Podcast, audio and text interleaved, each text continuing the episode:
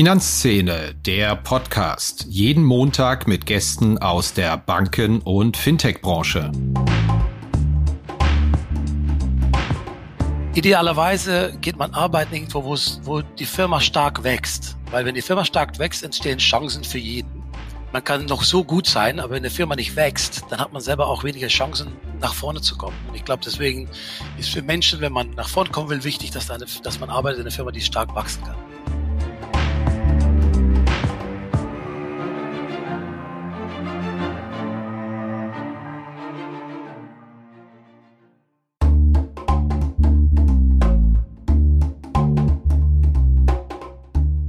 Inkasso ist ein großes Thema für Banken wie Fintechs. Und ein Digital-Inkasso für zukunftsorientierte Unternehmen in Europa, entwickelt für die höchste Recovery und beste Customer Experience, das bietet die Lösung von Per Finance. Über 550 europäische Enterprises vertrauen bereits auf die Lösungen von Per Finance. Der Per Finance Ansatz basiert auf KI und Verhaltensforschung. Ein selbstlernender Algorithmus typologisiert Menschen anhand von Daten, um die passende Kommunikations- und Bezahlstrategie auszuführen. Das Ziel, Kunden erfolgreich zur Zahlung sensibilisieren und die ideale Lösung für jeden Menschen finden, um die Forderung schnell zu begleichen. Zum Einsatz kommen dabei KI-Technologie basierend auf Reinforcement Learning und auch Natural Language Processing. Der Ansatz verhilft Finanzteams zu schnellerer und höherer Rückführung von außenstehenden Forderungen und bietet Verbrauchern ein nahtloses und faires Online-Bezahlerlebnis. Das Ganze in einem All-in-One-Ansatz für alle Länder. Ein Vertrag, eine Datenschnittstelle, ein Kundenportal und ein Ansprechpartner. Einfach mal schlau machen auf der Seite www.perfinance.com. Hallo Herr Peters, herzlich willkommen bei uns im Podcast. Vielen Dank für die Einladung. Sie haben sich schon geoutet, Sie hören ab und zu bei uns rein. Sind Sie audiophiler Podcast-Hörer? Die Frage stelle ich gerne mal zu Beginn. Also zu den Finanzthemen höre ich gerne mal rein, ja. Insofern, äh, Sie beschäftigen sich am meisten mit diesen Themen. Insofern habe ich die letzten Wochen schon einige gehört, ja. Ihr Nachname Peters mit zwei E deutet es schon an und ich glaube, man kann es auch ein klein wenig raushören. Sie sind gebürtig aus Belgien, richtig? Ja, genau. Peters ist das Müller aus Belgien und als niederländischsprachiger Mensch, obwohl ich schon 20 Jahre in Deutschland bin, bleiben trotzdem ein paar Deutschfehler drin sitzen. Da entschuldige ich mich schon mal vor im Voraus. Was hat Sie denn nach Deutschland getrieben letztendlich? Ich habe mal mein Deutsch gelernt an der Universität von Konstanz und äh, dann hatte ich ein Projekt bei der ING in die Niederlande und weil ich dann Deutsch sprach, gab es ein Projekt in äh, Frankfurt und dann bin ich der liebe Wege geblieben. Ja, das geht auch schon ein klein wenig über Ihre Biografie. Ich glaube, mit, mit Ihrer Person können jetzt mit Ihrem Unternehmen womöglich, aber mit Ihrer Person nicht allzu viele Hörer was anfangen. Vielleicht erzählen Sie einfach mal etwas über Ihren Werdegang, um das einzuordnen. Ja, also ich bin seit 2001 in Deutschland, habe 20 Jahre für die ING-Gruppe äh, gearbeitet und ähm, hatte das Glück, bei einer sehr stark wachsenden DIBA, ne, die damals Allgemeine Deutsche Direktbank, äh, anzufangen. Ähm, da habe ich die, äh, das Baufinanzierungstool äh, ähm, von der also die Baufinanzierungsfabrik mit aufgebaut von der ING DIBA ähm, und hatte das Glück, auch in Italien vier Jahre zu wohnen, ähm, in Mailand da ähm, und war zuletzt dann Leiter Strategie und CEO von Firmenkundengeschäft in Deutschland. Und nach 17 Jahren und viel Skalierung und unglaublich starkes Wachstum von der ING, ähm, um ein Gefühl zu geben, mein erstes Jahr, wenn ich angefangen bin, machte die DIBA damals 10 Millionen Gewinn. Und wenn ich nach 17 Jahren zu der Interhyp gewechselt bin, innerhalb vom Konzern, machte die ING 1,3 Milliarden Gewinn. Also ähm, im, in, auf Neudeutsch heißt das Hockeystick, glaube ich. Und äh, äh, ja, das war schön. Und dann bin ich zur Interhyp äh, gewechselt, ähm, sehr unternehmerisch. Ähm, ähm, da war ich drei Jahre in dem Vorstand zuständig für ProHyp. Und nach 20 Jahren, ähm, und dann würde der, ja, die, der, die Gruppe doch ziemlich groß, wollte ich wieder zurück zu, was ich am meisten mag, skalieren, Unternehmertum und äh, dann habe ich mich bei Baufi24 eine neue, eine neue Heimat gefunden und äh, seitdem bin ich jetzt bei seit 2020, ähm, Anfang 2020 bin ich jetzt bei Baufi 24. Ja, was Baufi 24 macht, kommen wir gleich zu. Ich muss aber die typische Frage auch an Sie mal richten. Hatten Sie es auf dem Zettel gehabt, was im deutschen Wohnimmobilienmarkt passiert ist, wenn Sie 20 Jahre da direkt an der Kunden- und Marktfront waren? Muss man jetzt rückblickend sagen, das waren ja paradiesische Zustände für Käufer und Mieter, 2008, 2009, 2010, ehe das dann alles ins Rollen kam. Hat man damals ja natürlich nicht unbedingt so gesehen, sondern waren die Zinsen dann noch ein bisschen höher. Haben Sie diese wirklich fulminante Entwicklung im deutschen Wohnimmobilienmarkt selbst auf dem Zettel gehabt? Nein, deutlich nein. Also ich glaube, ähm, wenn man lange im Markt war, hat man, äh, man hat immer das Gefühl gehabt, die Preise werden schon noch weiter steigen, aber trotzdem hat man immer das Gefühl, glaube ich, dass es schon nicht so günstig war ähm, und ähm, dass es so stark nach, nach vorn läuft. Nein. Also, dass es ein sehr großer Markt ist, das war immer klar. Ne? Dass in diesem Markt sehr viele Chancen stecken, das war auch immer klar. Dass die Hauspreise sich so entwickeln, ich glaube, das konnte man schlecht vorhersehen, weil man natürlich nicht wusste, wo die Zinsen hinlaufen. Ne? Das ist ja natürlich, am Ende geht es darum, was kann ein Mensch sich monatlich leisten. Und wenn die Zins niedriger ist, kann er sich halt einen höheren Kaufpreis leisten. Ja, dann lassen Sie uns mal über Baufi 24 sprechen. Wir haben ja selbst bei Finanzszene schon häufig über die Plattformisierung der Baufinanzierung gesprochen. Fairerweise muss man zugeben, da geht's aber in der Regel um die beiden Platzhirsche. Da geht's um die Unternehmen der Hypoport-Gruppe und da geht es um Ihren ehemaligen Arbeitgeber, die Interhyp. Sie sind aber jetzt bei Baufi 24, ein Unternehmen, was es auch schon, wenn ich es richtig recherchiert hatte, ungefähr 15 Jahre gibt. Erzählen Sie uns einfach mal, was macht Baufi 24? Baufi24 macht Endkundenberatung in der Baufinanzierung. Ähm, wir machen das in ein sehr unternehmerisches Modell, also alle, wir versuchen sehr dezentral unternehmerisch ähm, zu arbeiten. Ja, wir haben sehr viele Franchise-Partner und ähm, dezentrale Teams, die vor Ort beim Kunden sind. Und wir haben mit Finlink einen technologischen Arm, der ähm, jetzt, äh, ich glaube, wir sind jetzt fast 100 Entwickler, glaube ich, dass wir auch eine moderne, tolle Technologie bauen, um Kunden äh, das bestmögliche Erlebnis und die bestmögliche Lösung auch technologisch zu bieten. Und Berater, logischerweise, nicht nur Kunden. Weil ich glaube, das ist das Interessante an diesem Markt. Ähm, ich war ja lange bei der Direktbank, ne? insofern, ich glaube, ich, mir ist das Thema Digitalisierung nicht fremd.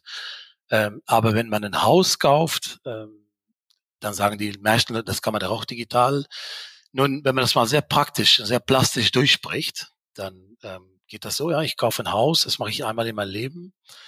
Ähm, und dann ist die Frage, das Haus kostet, sagen wir mal, 350.000 Euro oder die Wohnung.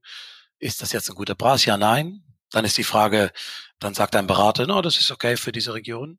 Deswegen ist wichtig, dass der Berater in der Nähe ist. Das zweite ist dann, ähm, wenn, äh, wie lange wollen Sie finanzieren? Dann sagt der Kunde, äh, was meinen Sie? Ne?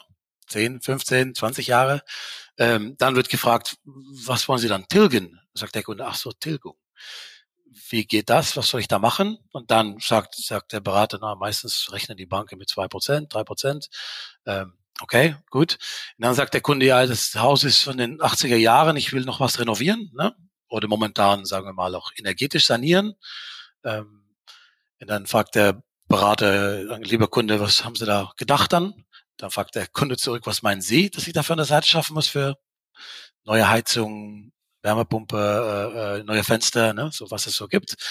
Und da merkt man, dass da so viel Rückfragen gibt, wo ein Kunde eine Bestätigung, eine Sicherheit braucht. Und das kann man natürlich technologisch abbilden, aber man merkt, dass Kunden es zu viel finden. Und dann sind wir noch nicht angefangen mit dem Thema Notar. Ja, dann kommt das Wort äh, vollstreckbare Grundschuldsbestellungsurkunde. Ein Ab, wenn das Wort auftaucht, sagen alle Leute, jetzt brauche ich jemanden. Deswegen, das ist so ein bisschen, äh, wir versuchen den Prozess einfach leichter darzustellen, zu sorgen, dass die Menschen eine gute Finanzierung haben. Ähm, dafür braucht es, glaube ich, die Erwartungen von Kunden sind, ich will jemand, der meinen Markt versteht, mit mir spricht, aber auch natürlich, ich will, dass es gute technologische Tools gibt, weil ich natürlich auch gewöhnt bin, äh, aus den schönen Bereichen des Lebens, Reisen, Shopping, dass ich alles selbst machen kann. Deswegen wollen die Leute natürlich auch gute technologische Unterstützung. Ähm, gemischt mit äh, äh, guter Beratung. Und diese Mischung bleibt nötig. Und ähm, der Markt entwickelt sich in dem Sinne interessant, dass wenn Bankfilialen schließen, ne, also die Banken schließen doch in Deutschland mehr als 1000 äh, Filialen im Jahr. Äh, aber der Bedarf von den Kunden nach Beratung sich eigentlich nicht, nicht geändert hat, dann entsteht eine Lücke in der Beratungskapazität von den Banken. Und da ist unsere Chance, um als Berater dann zu sagen, wir übernehmen die, wir gehen jetzt in diese Lücke, ähm, wo die Banken aufgestanden sind, weil sie sagen, wir können keine Beratung mehr vor Ort anbieten und wir bieten die dann an. Aber warum fällt die Wirtschaftlichkeitsrechnung von diesen Beratungsbüros denn für Sie so viel besser aus als für Banken? Die dürften das ja auch durchkalkulieren und rechnen ja auch immer vor, warum das Schließen der Filialen wirtschaftlich sinnvoll ist und man aber trotzdem nicht zu viel Geschäft verliert. Aber gerade in der Baufinanzierung sind Sie ja nicht der einzige Akteur, sondern auch Interhyp, ähm, die Hypoport-Unternehmen, die eröffnen ja auch tatsächlich Beratungsbüros. Das ist ja eine ganz klare Tendenz über all die Jahre, weil sie sich so spezialisiert haben auf das, was sie machen. Ja, ich denke, also was man merkt, ist in der Tat, dass die Spezialisten am schnellsten wachsen. Wir sind eindeutig im Markt, glaube ich, der allerschnellst wachsende. Das ist, äh, wir haben uns ja verdoppelt und wir sind immer auch in unser erstes Quartal sind wir weiterhin auf diesem Pfad. Und ähm, was wir merken ist, für die Banken, ich glaube, wir können natürlich, äh, nicht jede Bank hat eine Lösung für jede Kunde. Und wir können natürlich, weil wir viele Banken vergleichen, den Kunden immer eine Lösung bieten. Und für Banken ist es natürlich auch einfacher dann zu sagen, nur die Kunden, die bei mir passen, kommen zu mir. Und dafür habe ich einen variablen Kost für den Vertrieb und keinen festen Kost mehr. Die Plattformisierung wird die irgendwann den kompletten Bauviehmarkt aufgerollt haben. Ich glaube, die Prozentzahl, über die kann man ja streiten, aber im signifikant zweistelligen Prozentbereich läuft ja schon das Geschäft über Plattformen. Läuft das irgendwann mal Richtung 100 Prozent, dass es gar nicht mehr den Kunden gibt, der sagt, ich finanziere was, ich latsche einfach mal zu meiner Hausbank, egal ob jetzt Großbank oder Sparkasse oder Genobank, mach das, sondern dass es über irgendeine Form über eine Plattform läuft? Ähm, also wenn wir ins, äh, in unsere Nachbarländer schauen, äh, die Niederlande, England, wo das Thema Filialschließungen schon, sagen wir mal, ein paar Jahre vor Deutschland läuft, ne? die haben schon ihre Filialen geschlossen da von den Banken, da merken wir, dass das Verhältnis, ähm, wo in Deutschland, wie gesagt, Sie haben zu Recht gesagt, über die Zahlen kann man sich streiten, aber wenn das Verhältnis 75 Prozent noch direkt bei der Bank, 25 über äh, Plattformen und, und äh, ähm, sagen wir, spezialisierte Berater, dann sehen wir, dass das in England, in äh, die, die Niederlande eigentlich sich genau umgedreht hat, dass 75 Prozent über Plattform läuft und nur noch 25 direkt bei der Bank. Sehr schön. Worauf kommt es denn in diesem Plattformmarkt an? Also es gibt ja auch da kritische Stimmen, die mir sagen, das, was eigentlich als Plattform und Vergleich gilt, ist in Wahrheit nur eine etwas schön aussehende Oberfläche, wo man dem Kunden das Gefühl gibt, naja, äh, wir arbeiten hier schon mit Vergleichen zwischen verschiedenen Anbietern, aber dann das Ganze so strukturiert wird, dass das Angebot, was am lukrativsten ist, aus Sicht der Bank auch am besten aussieht in diesem Vergleich. Ich habe auch schon mal von Banken gehört, naja, wir setzen diese Plattform-Tools ein, aber am Ende läuft es dann darauf hinaus, wenn wir sagen können, wir sind morgen soweit und äh, der ganze günstigere Wettbewerb erst in drei Tagen, dann sagt der Kunde auch, ich nehme das jetzt hier, weil es auf Geschwindigkeit ankommt, was am schnellsten ist. Können Sie uns da ein klein wenig mal in Ihre Töpfe schauen lassen, was da an der Kundenfront die Determinanten sind, um auch tatsächlich erfolgreiche Abschlüsse zu generieren? Ist das der, der Preis, der Effektivzins oder worauf kommt es da an? Ähm, in diesen, in diesen Immobilienmarkt, und äh, ich glaube, viele Menschen, die sich da schon mit beschäftigt haben, wissen, das ist natürlich, ist Geschwindigkeit schon relevant, ne? weil natürlich ähm, die Nachfrage deutlich höher ist als das Angebot. Das heißt natürlich, dass wer am schnellsten ähm, den Verkäufer von einer Immobilien zusagen kann, dass er sie das bezahlen kann mit einer Bankbestätigung, ähm, die Person gewinnt, sagen wir mal, äh, die Immobilie. Ne? Und am Ende wollen alle Menschen die Immobilie gewinnen. Insofern ist es in der Tat so, dass ähm, bei sicherlich in, in äh, Ballungsgebiete, wo sehr viel Druck auf den Markt ist, dass Geschwindigkeit manchmal relevanter ist als die letzten 0,2 Prozent Zins. In der Tat, äh, äh, das ist sicherlich wahr. Insofern Geschwindigkeit ist ein Faktor. Natürlich, wenn man dann redet über Prolongationsgeschäft oder oder Neubauvorhaben, da kann man ein bisschen besser planen. Ne? Das dauert dann, da kann man, äh, äh da sind, ist ein guten Zins absolut relevant. Ähm, und für mich ist immer wichtig, dass man sehr ethisch korrektes Geschäft macht, dass man sich ähm, morgens im Spiegel anschauen kann und äh, auch seine Kinder erzählen kann, wir tun was Gutes für Kunden. Ähm, wir versuchen Menschen ernsthaft die beste Kondition zu bringen und nicht etwas zu optimieren nach Provisionen, weil ich glaube, das ist langfristig kein Geschäft. Und am Ende ist das beste Geschäft immer noch Weiterempfehlung und ähm, äh, dass man einfach eine gute Beratung und eine, eine, gute Lösung für den Kunden gefunden hat. Also insofern, vielleicht gibt es im Markt welche, die sich hier und da was optimieren, aber ich glaube, wenn man langfristig denkt, ist das nicht die Lösung. Langfristig muss man für den Kunden die beste Lösung nehmen, ungeachtet, was dafür ein Berater dann am Ende bei rauskommt. Ich glaube, die Gründungsgeschichte der Plattformen war ja, dass Banken in der Baufinanzierung sensationelle Margen verdient haben in den 80er und 90er Jahren. Und da haben sich ja dann einige Gründer äh, entschieden, die brechen wir mal auf und äh, plattformisieren etwas, von dem es immer hieß, das kann man nicht plattformisieren. Ich glaube, am anderen Ende der Skala befanden wir uns in der Baufi, wie ich hörte, dann mal so 2018, 2019, als die Margen extrem zusammengefaltet worden sind für Banken. Ich hatte da damals immer den Verdacht, dass es so eine Agreement gibt, also negative Zinsen bei Immobilienkrediten, die darf es eigentlich nicht geben. Da äh, sind sich alle einig und da achtet man auch mal drauf, dass das keiner macht, obwohl es einige Mal haarscharf gewesen ist. Ist der Grundverdacht richtig? Ich bin dann doch ziemlich lange im Markt. Das ist nicht so, ich meine, das war natürlich ein Thema, was mal besprochen wurde, aber ich kann nicht sagen, also ich, mir ist nicht bekannt, dass es ein Gentleman's Agreement oder äh, ein, ein Handschlag Agreement irgendwo war zwischen Anbietern, um, um das zu machen. Das habe ich noch nie wahrgenommen im Markt. Ernsthaft nicht. Okay, also eher Bereich Verschwörungstheorien sozusagen. Ja, Weil die absolut. Zinsentwicklung war damals schon sehr merkwürdig und dann nicht mehr so ganz nachvollziehbar, warum es am kurzen Ende Schluss war, äh, kurz über der Nulllinie. Aber nun gut. Absolut. Und natürlich die meisten Leute finanzieren auch länger, ne? Also da kommt man ja nicht so schnell im negativen Bereich. Ähm, aber in der Tat, die niedrigen Zinsen haben sicherlich auch äh, äh, ja, beigetragen zu den Preisentwicklungen im Markt, das ist ja sehr klar. Bevor ich Ihnen ein paar Fragen in unserer klassischen Rubrik Blitzrunde stelle, würde ich Sie noch um eine kleine Einschätzung bitten, was so gerade die letzten Monate passiert ist. Sie haben selbst gesagt, Wachstum im Q1 sei noch sehr stark gewesen bei Ihnen. Haben denn schon die Entwicklungen bei Inflation und Zinsen einen merkbaren Einfluss auf die Geschäftstätigkeit, auf die Finanzierungstätigkeit oder läuft das alles weiter wie gehabt? Ähm, also wir können momentan wie gesagt, das erste Quartal war sehr stark. Ähm, wir sehen momentan jetzt nicht, dass die Leads, also ich glaube, am Ende ist das Wichtigste, ne, dass man eine Marke entwickelt und gefunden wird von Kunden. Und wir sehen nicht, dass da irgendwie was einbricht. Also das heißt, das Interesse von Kunden ist ungebrochen. Ähm, und wir merken auch nicht, dass irgendwie Volumina nachlassen. Das merken wir tatsächlich nicht. Hatte ich gedacht. Natürlich, man denkt, wenn die Zinsen sehr schnell 0,6, 0,7 innerhalb von drei Monaten hochgehen, dass das passieren würde. Auch Ukraine-Konflikt merkt man immer, dass es kurz abfällt, aber dann äh, erholt sich der Markt dann doch ziemlich schnell, auch wenn das, äh, ähm, ähm, also ich glaube, der, der Krieg ist ja schrecklich, aber man merkt dann doch, dass das in den Markt, in einem kleinen Teilbereich dann doch ähm, äh, sich dann wieder erholt.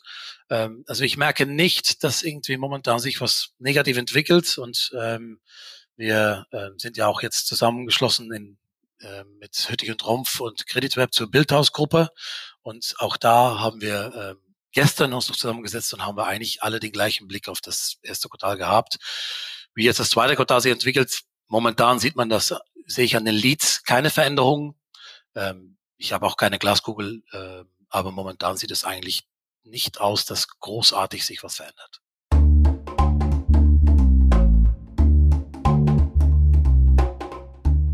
Ja, wenn es ein Thema gibt, das den Smalltalk dominiert, bei mir, wenn ich mit Vertretern der Banken- und Fintech-Szene spreche, dann ist es doch die Regulatorik. Was das alles kostet, das Personal, das man finden und binden muss, den Aufwand, den man damit hat.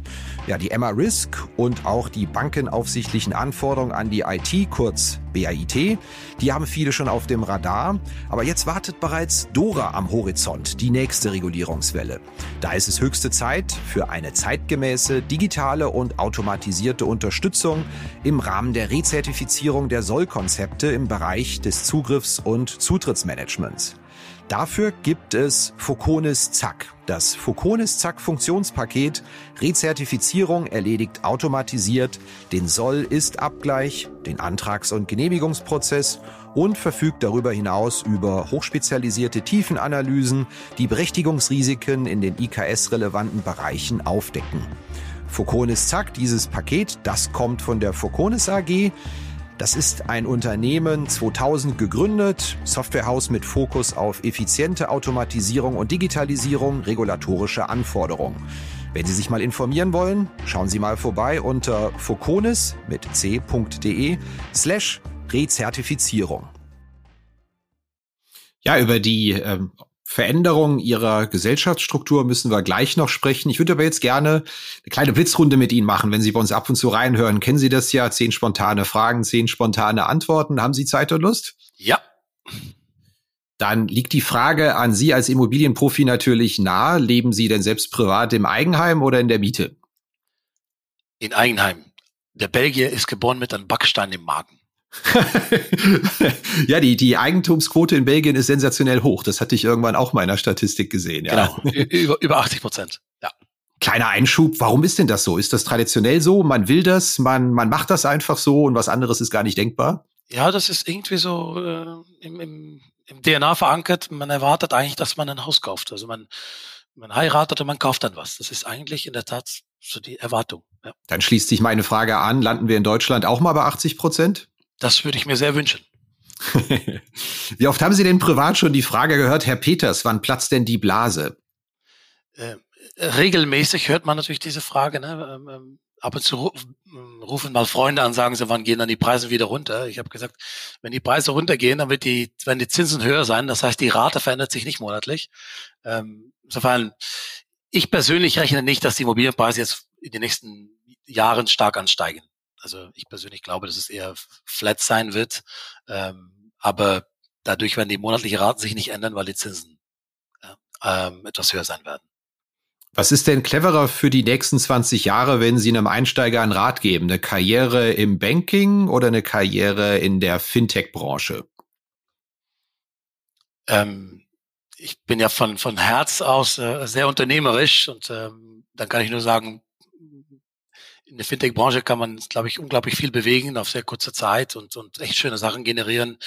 Ähm, Banking ist, ich hatte eine wunderschöne Zeit, aber Banking wird natürlich durch immer mehr Regulatorik echt sehr, sehr komplex und äh, ähm, manchmal auch echt, glaube ich, äh, äh, sehr schwierig, alles gut zu erfüllen. Aber ich habe sehr gerne in der Bank gearbeitet und ich hatte eine wunderschöne Zeit. Es sind beide schöne Karrieren. Gibt es eine Person in Ihrer Karriere, die Sie besonders geprägt hat, die Sie mal gesondert erwähnen möchten, weil Sie sehr viel von ihr gelernt haben? Ich hatte das Glück, mit vielen guten Leuten zu arbeiten. Ähm, ich habe sehr viel, momentan ist mein Aufsichtsratschef Michiel Goris, ähm, der hat schon bei DIBA, haben wir schon zusammengearbeitet, bei Interhyp. Ähm, ich glaube, Michiel, Bernd Geilen sind sicherlich Menschen, die ja, mit dem ich sehr gerne zusammenarbeite und gearbeitet habe. Und äh, ähm, Bernd Gallen war äh, Vizechef von der ING, die war Risikochef.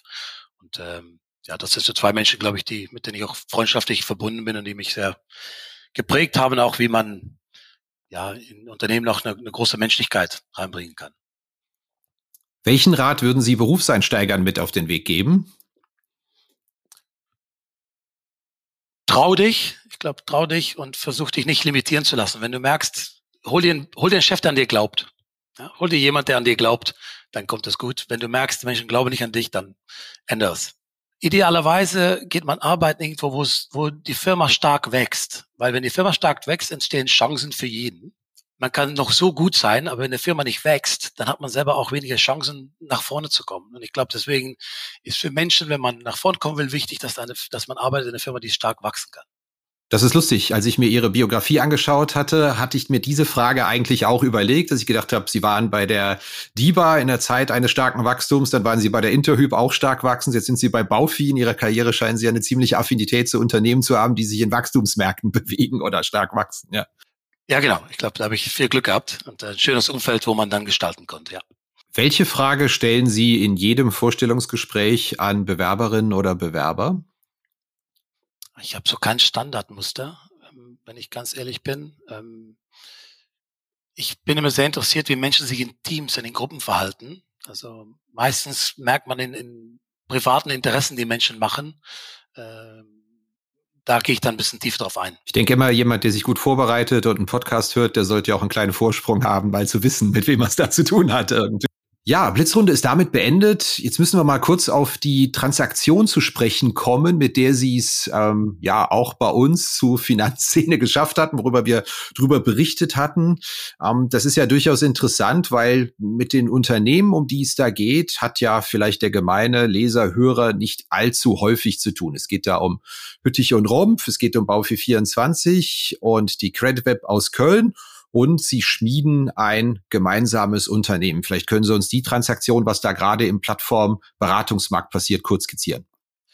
Wir haben das äh, intern mal kommuniziert. Wir können natürlich aus Baufi 24 äh, ähm, die Stärken, die äh, Hüttich und Trumpf und CreditWeb äh, ähm, haben, das kann man natürlich auch zusammenbauen oder man kann es halt zusammenbauen. Und wir haben uns entschieden, das nicht selbst zu bauen. Wir haben entschieden, dass es schlauer ist, mit guten Partnern zu arbeiten. Und ähm, wir haben gesagt, okay, wenn man ernsthaft äh, äh, Größe, Qualität äh, äh, zusammenkriegen will, dann brauchen wir jemand, der sehr stark ist in das Thema äh, Kooperationen mit Makler, Bauträgern. Und da ist Hüttich und Trumpf aus Frankfurt der allerbeste Player im Markt und auch die Benchmark, glaube ich, für alle. Ähm, und an der anderen Seite, wenn wir sagen, okay, äh, starke Marke im B2C und auch sehr gut unterwegs in, in das Geschäft mit anderen Vermittlern, das ist die Credit Web. Und äh, wir haben mit Finlink, glaube ich, momentan ja die, die, die Top-Technologie im Haus. Und alle Unternehmen sind Unternehmer geführt und sehr entrepreneurial, unternehmerisch äh, unterwegs. Das heißt, die, sagen wir mal, das Mindset von den äh, Führungskräften, von den Gründern war sehr nah beieinander. Dann haben wir gesagt, das passt.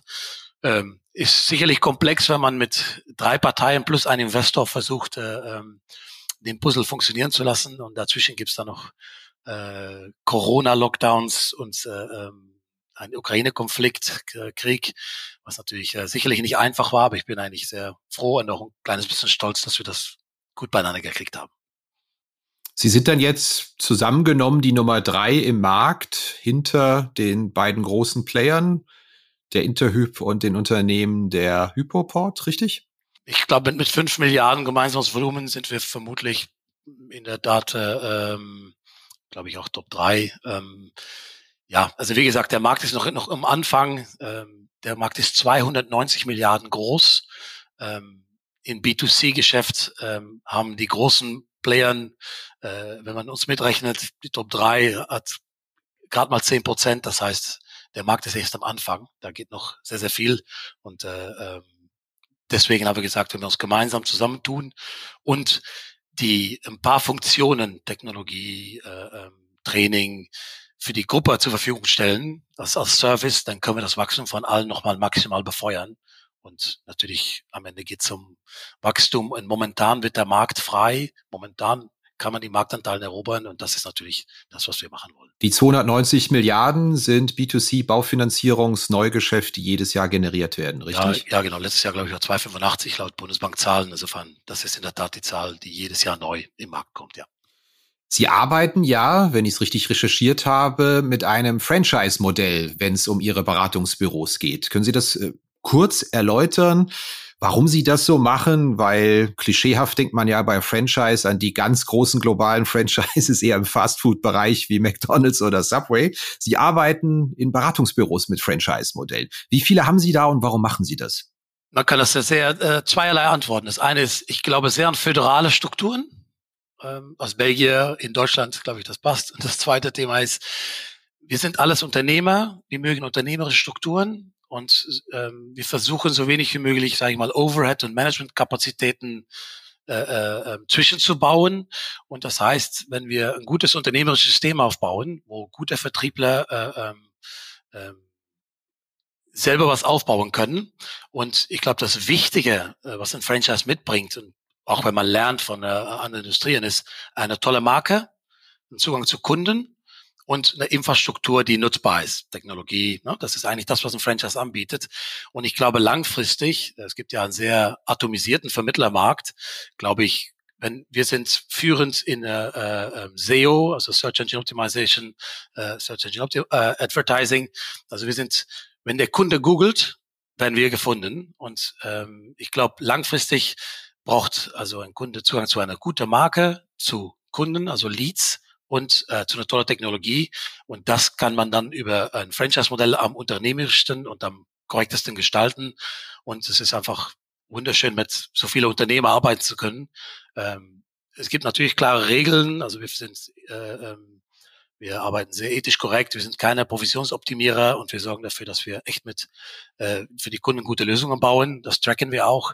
Ähm, aber deshalb Franchise-System, also das sorgt dafür, dass die Menschen am besten ähm, am Unternehmen sich gestalten können und sich am besten um die Kunden kümmern. Und wenn sie das gut machen, auch ähm, finanziell einen sehr schönen Ertrag davon rausholen. Jetzt habe ich gerade mal einen Live-Test gemacht, während Sie gesprochen haben und die Vorzüge einer Remote-Aufnahme ausgenutzt. Ich habe mal Baufinanzierung Frankfurt gegoogelt. Was glauben Sie ist der erste Treffer? Ich weiß es nicht. okay. Bau 24. Nein, es ist eine bezahlte Anzeige, Hösch und Partner. Zweite ist ebenfalls bezahlte Anzeige Interhyp. Immerhin der erste Treffer, der nicht bezahlt ist, Baufinanzierung, Hüttich und Rompf, Baufinanzierung. da haben wir doch was richtig gemacht dann. Genau, 4,9 von 5 Sterne, 209 Bewertungen. Ja, gut, also äh, scheint ganz gut zu funktionieren. Genau, genau. Ja, sehr schön. Frage, die auch mal nahe liegt zu diesem Immobilienmarkt. Sie hatten ja selbst eine kleine Marktprognose schon abgegeben. Aber droht diesem Markt nicht irgendwann mal das Käuferpotenzial auszugehen, weil man sich sagt, na ja, der, der sich leisten kann, der ist schon im Eigenheim. Klar, im Ausland das Wachstum spricht eher dafür, dass noch viel Luft nach oben ist. Aber so typischerweise in Metropolen ist ja schon etwas an der Theorie dran. Viele sind rausgepreist, Eigenheim zu erwerben und der, der es kann, der hat es dann vielleicht auch irgendwann schon mal gemacht. Stoßen wir da irgendwann an demografische Grenzen? Ich glaube, äh, was wir sehen über wenn wir 20 Jahre betrachten, ja, sind die Anzahl Transaktionen im Markt eigentlich immer ungefähr gleich geblieben bei einer Million. Ja, also eigentlich grob hat sich die Anzahl Transaktionen im Jahr nicht verändert. Insofern sehe ich das nicht so schwarz wie, wie Sie.